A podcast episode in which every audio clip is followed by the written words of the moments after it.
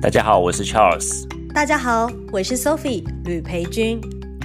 本周主题包括美国国债危机持续观察，阵亡将士长周末旅游爆发，二零二三年毕业生就业状况，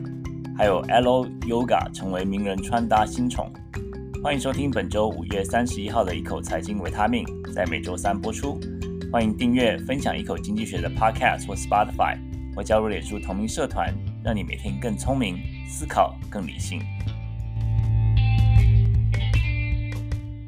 Hello，大家好，欢迎来到我们星期三五月三十一号一口财经维他命。我们这个节目是一周一次讨论当周一些世界和啊、呃、台美的经济消息，每次半个小时，让大家很短的时间听到一些深度的分析。我是 Charles，很高兴大家来听我们节目。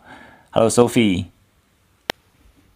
Charles 老师晚安，台湾的。听众朋友晚安，跟加州的听众朋友早安。Hello，晚安，早安。对，我们真的需要这种比较这种雷鬼的音乐来放松心情，因为现在美债的情况哇，美乎啊，时间来不及了。真的，美债真的看起来真的是霹雳火烧不完呐、啊。啊，对啊，这需要放松一下啊，不然每天盯着这个新闻也都是很紧张。不过这个时候也是啊，就是来呃持续的来关注呀。最近台湾好像比较红的就是这个黄仁勋对，在台大演讲。对啊，最近真的好红，因为他来台大除了。演讲之外，他还有参加 Computex，就是呃国际电脑展。所以在国际电脑展上面呢，他也有发表，就是大约两个小时的演说。本来是呃九十分钟，后来他又再加码啦，所以就是变成两个小时的演讲。那演讲的过程里面，其实他讲的东西蛮多的，像是除了讲他，其实他本人。个人魅力就非常的足够，像呃之前我还在跑科技线的时候，我有去参加过几次他们在总部的这个 GPU 大会。那他每次在 keynote 的时候，就个人魅力非常的好，就是渲染力很强。那像是这一次在台湾，除了有讲到就是呃 AI 的法规、AI 的技术，然后 AI 怎么应用之外，其实他还有讲到，就是说其实 AI 的安全性他是蛮重视的。而且他认为 AI 的应用会超出科技产业的范畴，包括了像农业啊、工厂啊，甚至医药、气候变迁都会用到。那另外，他其实还有讲到哦，跟中国大陆相关的议题啦。毕竟我们的这个节目里面也一直在讲到地缘政治之下，其实中国对于这个晶片的管制哦，是算是蛮严格的。那呃，讲错，对不起。美国对于这个晶片输出到这个中国的管制是蛮严格的，所以其实呃，NVIDIA 这一块也是有一些受到影响，因为他讲到说半导体技术位于美中紧张的这种关键核心哦。那再加上美国这边有禁止呃 NVIDIA 某一些产品出口到中国，所以呢，在这样的时间点。他认为，呃，中国这边当然会很极力的发展 AI，那这个时候中国就会趁这个机会来扶植中国的企业。那 NVIDIA 当然也希望可以有这种敲门砖哦，就打开中国的市场，使中国市场用更多的这些呃 NVIDIA 的产品也好。所以他之前就有讲到过，中国其实是 NVIDIA 不能放弃的一个市场啊，但是。他在讲这些话之前，其实他用词都非常的保守，因为毕竟两边都不能得罪嘛，所以就很保守这样子。但是除了很保守之外啊，另外一个更保守的，我们来看美债，因为美国的债务上限 协议啊，在这个国会要进行投票了。那再加上最近又有这个美国企业的财报出来哈，就可以感受到，其实很多的企业都有物价上涨的压力。那我们在呃美国周三这个美股其实就是开低的一个状况，那我们就在猜测，就是说全球的经济风险似乎有逐渐逼近的一个感觉。那跟大家快速的报一下，就是道琼工业指数目前是下跌了两百点左右，那纳斯达克呢是平盘左右。标普呢，则是跌了小跌啦，不到百分之一。那费城半导体指数呢，也是跌了将近百分之一哦。那其实 Charles 老师，我们想要请教一下哦，在这个美债的危机已经迫在眉睫了。那之前就是财务部长就叶伦就有讲到说，六月五号的期限从现在我们开节目的呃，我们录节目的这一天，其实只剩下五天了。那到底症结点在哪里？我们接下来可以预测它会有几种版本的发展呢？对，这个其实现在大家都是在啊、这个。把咬着这个指甲，很紧张的这个在等待他们到底现在到底是谈到什么什么程度了？那跟大家 update 一下，因为我们过去几次啊、不管是财经维他命或是啊一口经济学，都是有跟大家这个持续关注。那这个法案必须在礼拜一下礼拜一六月五号之前通过，并啊、呃、通过这个众议众议院参议院，然后并且成为法律。现在卡当然就是卡是在卡在众议院。那这个周末，过去这个周末呢，这个 McCarthy 呃众议院院长跟拜登他们已经有有了共识了，那方案已经形成了，接下来就是看有没有足足够的票数。现在卡就是卡在就两边都有各自这个死硬派的反对。那民主党很多的众议员就认为说拜登就是对他很不满，就认为说他对共和党予取予求。那共和党这些议员当然也对 McCarthy 不满，他们认为说这个这种很多极右极右派的这个成员，大概三十个这个共和党的立法员，他们认为说。说要这个啊，这个认为 McCarthy 就是有点像太太多的让步，他们就发誓要这个投票反对。那虽然说政治协商就是呃，大家知道，就是从一边边很不高兴，最后让的就是最后的目的，大家都一点点的不高兴，就就是表示这个协商的完成完美完美的这个达达成嘛。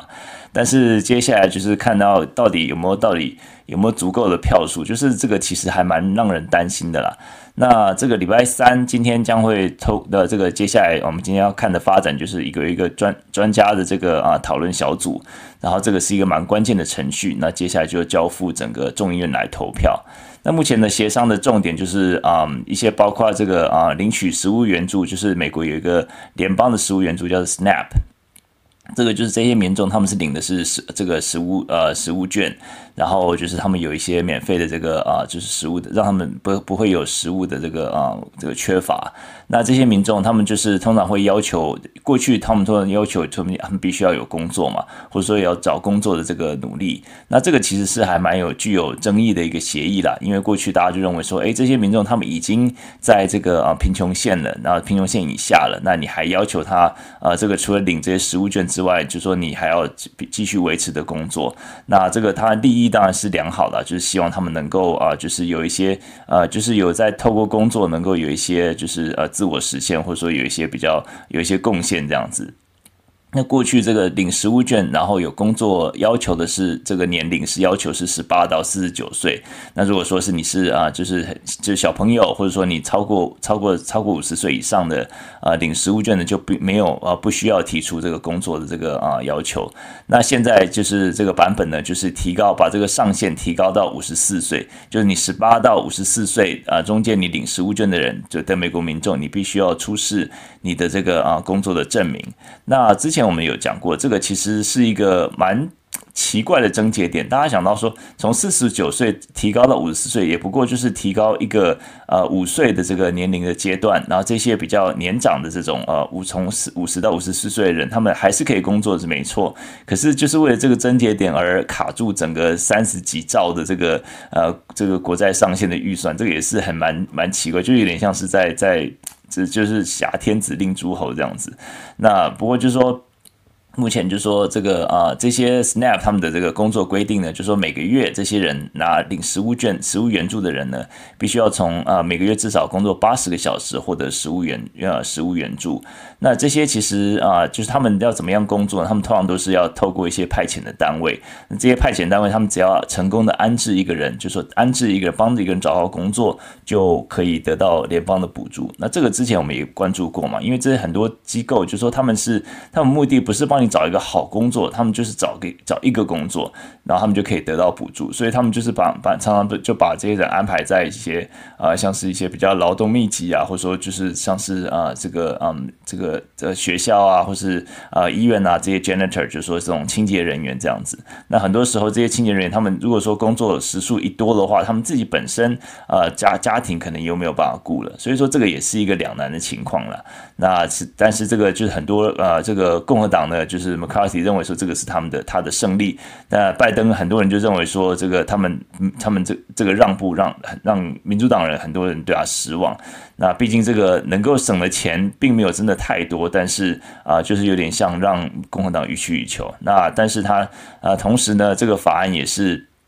取消对于退伍军人啊，还有啊无家可归的人啊，还有刚离开寄养家庭的年轻人的这些工作要求有取消，所以说有点像 give and take，就他调高年龄上限，但是对一些呃就是特殊的族群呃有一些这个工作要求开始取消。那现在就给大家一个概念，一个三口之家在美国，这个如果要领这个食物券的话，要低于年薪要低于三万块美元，有资格领取食物援助。那这个感觉就是说，回到刚才讲的，就是感觉有点小题大做啦，就是用这个接跟着省不了多少钱，用这样子来推动他们的一个 agenda。那不过目前来讲，就是说两边都是呃。这个 这个大家就是拭目以待，看今天今天是还蛮关键的，因为如果今天没有通过啊、众议院的话，接下来啊、呃、到呃到参议院可能时间会来不及，因为要你眼眼看着礼拜一要通过，所以今天我们大家就是持续来观察吧。那我可能是在粉丝页也继续替大家来这个及时的报道，看最后结果怎么样。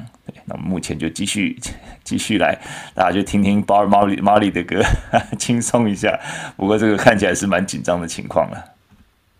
对啊，是没错。虽然我们呃，其实我们从之前其实都可以看到，这个美债的议题，可能就是 Q 三、Q 四的时候就会开始，就是你知道旧事重提，然后就开始讨论。虽然大家都认为这个美债实际违约的可能性是比较小的，而且这次危机市场也觉得可能会像过往一样，在最后一刻就达成协议来调高上限。不过，我们从二零一一年危机中里面就可以看，呃，可以发现，即使最后没有违约，那这两党的玩火行为其实已经让全球的股票市值，我这边有查到一个数字是蒸发了六点三兆美元，可以说是非常的多哦。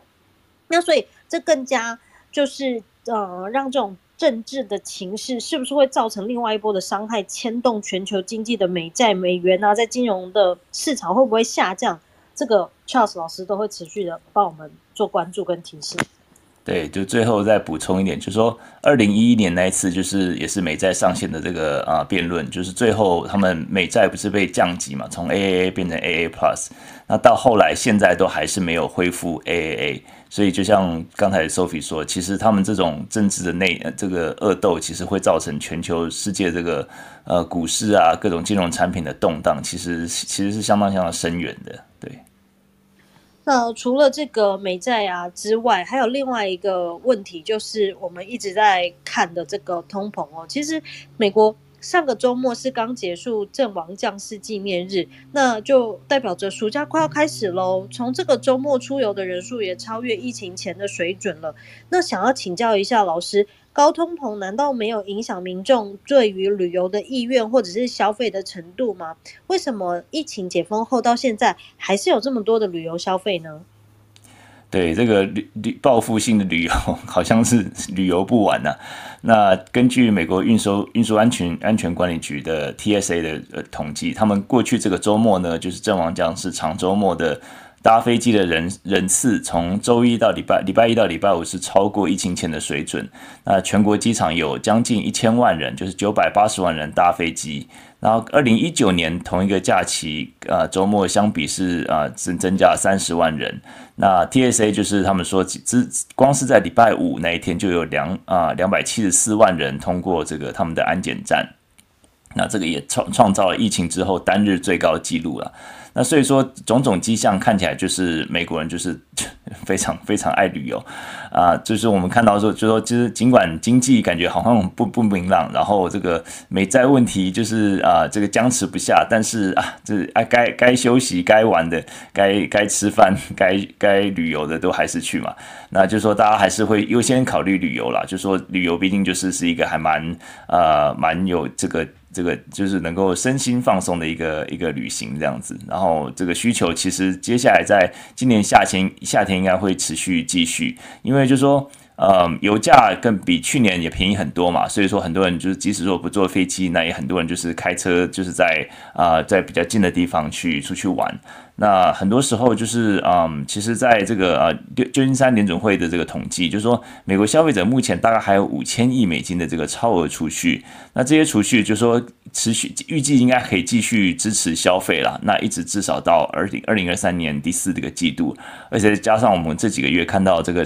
呃这个劳动市场还是还算是呃算是虽然说有点减缓它的增加这个职工作增加速度了，但是至少还是看起来很健康嘛。所以说短期。内应该不会看到美国这种经济悬崖式的这种衰退了，但是如果说国债上限一直没有解的话，就很难说了。不过就种种迹象看起来，美国消费者还是手上还是有钱，还是有储蓄，那还是。在继续的这个啊消费，然后消费就是当然包括这种服务性的消费，在餐饮啊或者在旅游啊各各方面的。那在这样这个时候，就是说航空公司他们也去年在这个时候，其实航空公司有点措手不及，因为一下子报复性的消费嘛，那很多就是很多航空去年六到八月的时候有五万两千次的航班被取消。但是今年航空公司很多人就是宣称说他们已经准备好了，就是今年暑假应该可以迎接这种旅游潮，对，所以说呃目前看起来应该是这个啊热度应该是会至少延续到年底，那除非是真的有什么重大的经济事件，要不然这个啊美国消费者的买气呢，应该是从商品继续延烧到这个这个啊。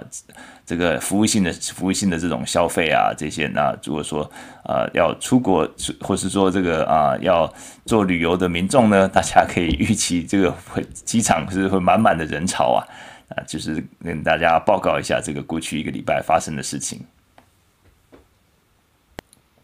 哎，其实不只是这个美国哈，其实像我们台湾呢，也是有这个旅游潮那。我们就可以看到，像长荣之前的这个法说会就有讲到说，他们预估这个机票在今年成长的幅度是百分之五十哦。那也可以发现，其实我们现在呃台湾人要去日本旅游，这个团费我们就以五天四夜东京旅行，然后住四星级饭店这种层级来去做计算好了，至少都要三万五到四万五之间哦，比疫情前大约是贵了两到三成。那像是东南亚，大家很喜欢去的巴厘岛啊、泰。国啊，印尼啊这些地方，其实团费的部分呢，也是上涨了三成左右。大家都有发现出国变贵了。可是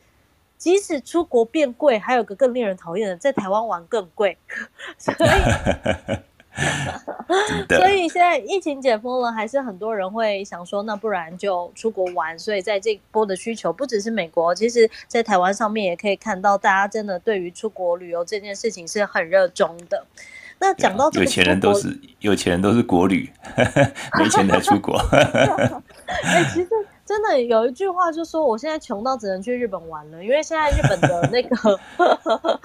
就日币跌得很凶嘛。对，对，没错。所以去那边玩比在台湾玩还要划算。那另外还想要问 Charles 老师，最近啊就是毕业季了，那对于应届毕业生来说，当然，找一份好工作是最重要的事情。那我们来看美国的这个就业劳动市场哦，对于新鲜来说是友善的吗？那对于新鲜人来说，要注意哪一些方面呢？对，我不知道 Sophie 当初毕业的时候投了几份履历哈。现在美国就是毕业生投一百多份履历，石沉大海的学生大有人在。那这个其实是过去比较啊、比较没有的现象。不过就是说，对于第一份工作，通常就是最难的嘛。那联准会升息了一年多，那过去一年的这个就业数字的确开始开始慢慢降温，虽然说还没有进入衰退，但是可的确可以看到工作增加数数字开始减少了。那过去最近的这个四月份的增加了啊，这个工作人这个这个非农就业呢，增加二十五万三千个工作，那这个数字看起来还蛮亮眼，但是它其实掩盖了很多白领行业其实开始削减招聘人员，那包括金融业啊、专业和商业服务这些。那随着这些劳动市场的缩紧，那很多企业我们啊过去几个月都听到开始传出裁员嘛。那这时候就是进入踏入职场，其实不是一件容易的事情啦。尤其就是说，尤其对于这些新鲜人，就是说大学刚毕业，然后这一方面就是要面对这个雇主开始减少这个招聘的速度嘛。另一方面，你要跟这些解雇之后再找工作人竞争。那这些找解雇之后的人，当然他们已经有经验了嘛，就所以说你就更难跟他们竞争了。那除非你就说你就是呃就是转而去找更啊、就是起薪更低，或者说其他这个类型的这个工作。那现在面试这个好几轮也是也是家常便饭了。那之前听过一个面试到第十轮的，那这个真的是真的是不知道是怎么怎么面试，需要面试到十轮。那为什么会面面试这么多轮呢？就是说雇主也是有点害怕，就是说在疫情疫情中间。就是很多员工跳槽，因为看到更好的机会就跳槽，所以他是希望能够确保说这个门员工是能够啊、真真的是能够 commit 在啊、在不要说做几个月就跳槽，所以说他雇主要求也越来越高，那也是希望找到工作人十八般武艺啊，因为现在他们找雇的人可能就是整体的这个规模也是变少了。那其实这个和过去一年过去就不过一年之间，就是转变，就是像是天这个天地 天地之隔啊。在二零二零到二零二一年的时候，是快速扩张和快速招聘的这个情况。就在呃去年的时候，雇主们还在激烈的这个招聘人才啊。那我们那时候就是很多时候有这个五位数的这个签约奖金，尤其像很多这种 IT 产业啊，是更高这个呃配股配息这些的。然后还有就是说，你可以远程工作，还有其他津贴，这些很多的呃很多刺激，就是呃能够啊、呃、就新鲜招招人之外，就是说还有在就是希望吸引就是大家跳槽，那就是可这个这个到现在来简直就是说没有办法想象这个这个差别了。那这个对现今年在找工作的新鲜人来讲，就是算是一个比较有挑战的一个夏天吧。那我们看数据的话，从啊二十到二十四岁的这个大学毕业生的最近失业率最近高达百分之四点六，是啊二零二一年底的两倍啊，那时候才二点多而已，所以说可以感觉到这个啊这个压力是越来越大。那学生除了这个啊找工作，如果说面临压力之外呢，就是说呃现在他们的这个学贷，他们在疫情中间学生呃学贷的偿还现在还在暂停当中，所以说现在呃这些有欠学贷的人还没有还不需要开始付，但是预计很快就会恢复了，所以对很多人来说就是赶快找到工作，然后肯能够付学贷，能够算是当务之急了。那大学毕业之后第一份工作对日后的这个一生的薪资也是至关重要。那很多经济的研究就是说，在经济衰退中进入劳动市场的毕业生，他们的一生收入都是落后那些没有在在经济衰退进入职场的毕业生。即使说他们后来就是这个，即使只差只差了一两几年而已，一两年而已，但是这些在经济衰退中进入这个劳动市场毕业生是呃一生的这个职场的这个 trajectory，就他们的这个职业规划都是有啊，都是会到受到影响。但是当然美国现在是没有进入衰退了，但是很多时候这个劳动市场看起来还是很诡谲。那这个时候这个啊现在这种啊 Alpha 世代或是这个 Z 世代要进入职场，又又很多这种。大家怎么看这个 TikTok 啊，或者说像是呃这个嗯这个这个这个 IG 啊，很多人就是仿这种短视频，就说哦街访，就说啊你一年赚多少钱？然后这个就是很多时候你听到就嗯，或者说有一些这种影片，就是很多人哦我我是在美国的工程师，就是这个好像就是在来美国就是摇身一变赚了很多钱，这种看很多这种影片就觉得。好像很多让人家觉得越看越焦虑这种感觉，这种产生薪资焦虑，还有求职焦虑，所以我觉得这种影片大家是斟酌观看了，因为很多时候他们被访问也就是选择性的讲嘛，而且就是说在美国工作的确薪资本来就会比较高，因为物价比较高嘛。那这种就是说大家呃不不需要，如果说已经很焦虑，就不要再增加自己的焦虑了。就说啊，就是呃立定好目标，而且就是预定，就是你会你要心里有一个准备，就是。会预期会啊，在今年的暑假找工作的会的确会比较久一点。那很多时候也是呃善待自己一下，去日本旅游一下，就是可以去放松心情呀。不过就是说今年的暑假的求职状况可能会比较困难一点点。好，我感谢 Charles 老师。你刚才讲就是经济衰退的时候，毕业生的这个薪资会比就是之后的人还要惨这件事情，我深有所感。我是金融海啸。过后那一年就是投入职场的，所以我的薪资就是二二 k，然后 我第一份薪水就二二 k，虽然我只投、嗯、我我没有投很多履历，我都要投两家我就上了，但是就是对薪资这个部分到目前为止也是我心中的痛。好，就先不说痛了，我们 再来聊一下。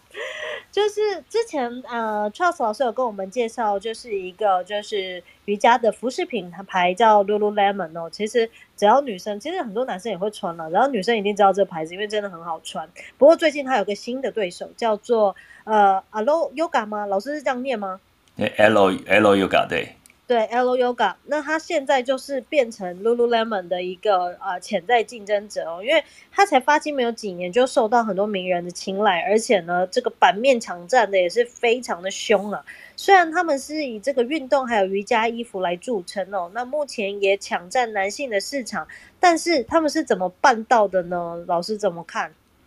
对这个牌子我，我是看到新闻我才知道，那可能 Sophie 比较清楚。就 我这个对于这个我这种老古板，实在是不知道这个这个现在流行的品牌。现在就说美国一些名人最流行的穿搭，就说穿的这个这个 L Yoga 的这个瑜伽裤啊、运动内衣啊，配搭配这个。宽松的白袜子，然后白色运动的鞋，还有金色项链，啊，拿着巨大的水瓶，然后 iPhone，还有特斯拉钥匙，这个就是一个名人最最夯的这个穿搭。那 L 这个字就是表示这个空气、陆地、海洋，就是说。呃，就是呃，就是 Air, Land and Ocean，那就是他是说，呃，他是二零零七年的时候就成立了，那是两个好朋友，叫做 Marco 啊、DeGeorge 跟 Danny Harris，那他们现在都是五十岁，那他真正就是。开始就是说流行起来是在疫情期间，那时候很多因为就是疫情嘛，大家就是啊、就是只是在家里健身，或者说只能就是出门的时候就说就是好不容易出门，就是你要精心打扮一下，打打扮一下。那很多时候就是你要你又要穿看起来就是又有很又很潮，然后又要又要去运动，所以就是很多健身的这个网红就是想就是开始穿这个 L L Yoga 的这个牌子。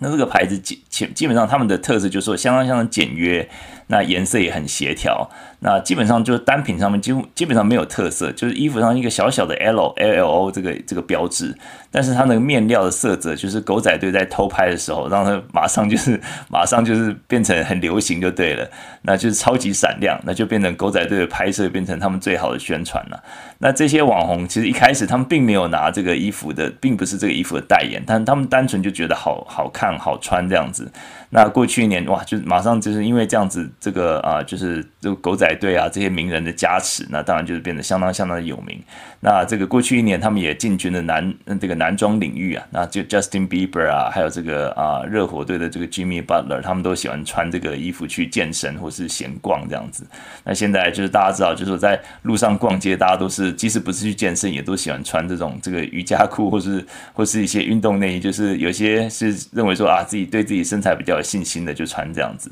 那上个礼拜他们也推出第一款这个运动鞋，马上就是卖完了。那大家就在研究说他们为什么这么厉害，而且就是威胁到这种老牌这个 Lululemon 啊。还有这些 Nike 啊，这些牌子，那有几个原因呢、那首先就是说，他们产品本身的品质就是设计简约，那穿起来也的确好穿呐、那很多人就认为说，这个 L Yoga 穿起来像是这个服装界的特斯拉，那其他公司就比较像是什么福特啊、克莱斯勒和通用汽车，就看起来很诶又老又又怂这样子。那这个很多时候就是说，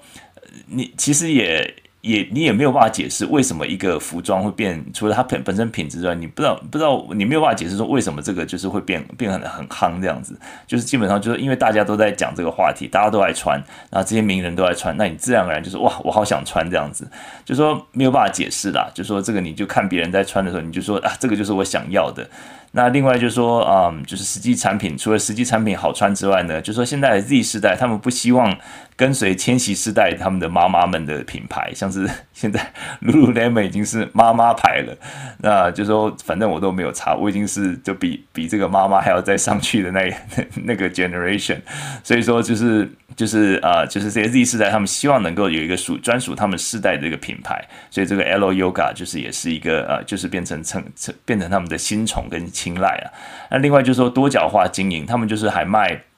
除了衣服之外，那卖瑜伽垫啊、健康产品啊，啊，他们就是一些这个呃串流媒体，还有面对面的与这个瑜伽课程，还有一些视频这样子。那最后就是他们最成功的一个秘诀，就是建立一个具有归属感的社群吧。他们就说就是超越这个传统这种啊、就是呃这个这个实体店面很多这种只是卖卖东西的一个一个局限，他们就是建立这个实体店面呢，他们就是还有多方面体验，他们就是把这个地方叫做 sanctuaries，叫避难所。他们这个就是这些店面呢，他们就常常办一些特色活动，就是除了瑜伽课程之外，还有健康酒吧。然后进去之后，你就是基本上就是你会很多很多的体验。所以说，你就穿着这种潮牌的衣服 LO Yoga 衣服，然后你已经花了好几百块在衣服上面饰品，然后进去哇，继续继续又花更多的钱。这就像这个 Apple Store 一样，你就永远买不完的这个苹果产品，或者说像 Test 特斯拉一样，你就是有觉得有一种归属感。那进去之后，你就说。嗯，就是也算是一个，就是建立他的这个粉丝群、铁粉群吧。那所以说这些他种种的这个啊，就是算是抓到这个这个世代他们这些年轻人的这种比较呃比较呃的一个脉动吧。那现在现在它规模当然还是小于这些啊 Nike 啊或者 Lululemon 嘛，但是它现在在迅速发展。那他据这个 CEO 来称，据 CEO 称，他们二零二二年的去年他们销售呃超过十亿美元。那现在等于是他们得到这个挑剔的 Z 世代的这个认同。那从这个过去一年就是业务几乎翻倍了，所以说我相信接下来应该是会继续持续发展。那就是讲到 Z 世代，我儿子就是 Z 世 Z 世代，所以说。我觉得说他的这个现在第第四代的年轻人真的是很难很难取悦，就是说你不能，就是你告诉他是哎什么什么东西是很好的，他不只是做这种长辈，即使说是同辈，你你不断的跟他灌输一个观念，他就会变得很厌烦，他就是就这种逆反心理，所以说让他们自己发现发掘自己的品牌，然后让他们自己喜欢这个品牌，这个其实是还蛮蛮难的，这个也是很多企业要接下来面临的一个挑战吧。不过我看这个 L Yoga 是蛮成功的，或许可以成为一些呃一些。这个呃一些其他品牌仿效的一个对象吧。哦，原来如此，我也学习了。其实我是今天才知道这个牌子，可能我还不够时尚。没有这个，我不知道，哎，不知道这个不知道台湾有没有？等下来看一下。对，没有这个，就是呀，现在就是说全世界也还没有还没有真的 catch on，就是不过在美国已经已经还蛮多人在穿了。我相信很快台湾应该就可以看到这个牌子了。嗯。对，我们我们对我们这种这个不是我们，我我这种只能去这个饶河夜市，像这个黄仁勋一样，去买个麻花卷，这个体验一把什么亿万富翁的生活，就想象自己是，是这么朴实无华。对，对没错，就没有办法穿 L，就买一件这个黄仁勋皮衣吧。真的，哎、欸，他说到他的皮衣啊，就今天他还有就是给就是记者试穿，然后记者还说，哦，原来这就是一兆元的重量。对啊，真的是。不过是你看这种真的有这种 CEO 或是这种极有效率的人，他穿的衣服都是很固定，说像 Mark 那个 Zuckerberg 啊，或是他每天都是穿同样的衣服，因为他不想花太多时间在这种 穿搭。所以这个呃，这些人就是追捧 L Yoga 是 还不够有钱啊，是酸葡萄心理。没错没错，其实我不知道哎，我不知道一般人怎么样，但其实我不太会花时间在穿什么上面。我就每天早上我都盯，我就知道我要穿什么，我就拿了就走，我也没有什么决策。可是我有想过，如果每天都穿一模一样的话，会不会更更省事一点？哦，那你的长官可能会开始 说，嗯，就没又是跟昨天一样，有可能哦，他可能一个礼拜之后才会发现我每天都穿一样。呀，不过是蛮省时间的啦。对啊，谢谢 Charles 老师，我们一样，如果说想要。得到就是呃财经的新知的话，除了听我们一口经济学，还有这个呃我们的 podcast 之外，还有一件很重要的事情，Charles 老师是不是要无情工商？要工商一下，对，我们现在还是这个呃合作专案还是继续持续进行，大家如果说是呃有兴趣的话，可以订阅《华尔街日报》。我们一口经济学跟呃风传媒还有华尔街日报有一个合作专案，那大家如果说呃有兴趣的话，可以到我的粉丝专业去，就是一口查询一口经济学，就可以看到我们的这个呃一个专属的连接。那如果说是直接到风传媒的网页的话，可以到他们 VVIP 网站，然后他们就这输入这个代码叫做 b y s i z e B I T E S I Z E，就是我们的。合作的代码，那如果说那马上就可以开通，就是所有的《华尔街日报》的呃新闻，然后风传媒的这个专属的新闻，会员专属的新闻，那《华尔街日报》基本上我是每天都看了，尤其是最近美债的事情，他们做的分析都是相当的及时跟深入。所以说，大家欢迎大家，如果说有这样的需要的话，那也可以去啊、订阅。那如果说是这个啊、英文看没有看那么快的话，它也有中文跟日文版本，把这个一些英文的呃一个新闻来精选出来。所以说，这个欢迎大家来订阅，然后啊、这个也是一个很好的一个一个优惠啦。好喽，谢谢 Charles 老师，那就周六见喽。对，谢谢 Sophie。好，大家美国朋友早安，台湾朋友晚安，大家平安顺心。那我们礼拜六见，拜拜。拜拜。拜拜拜拜。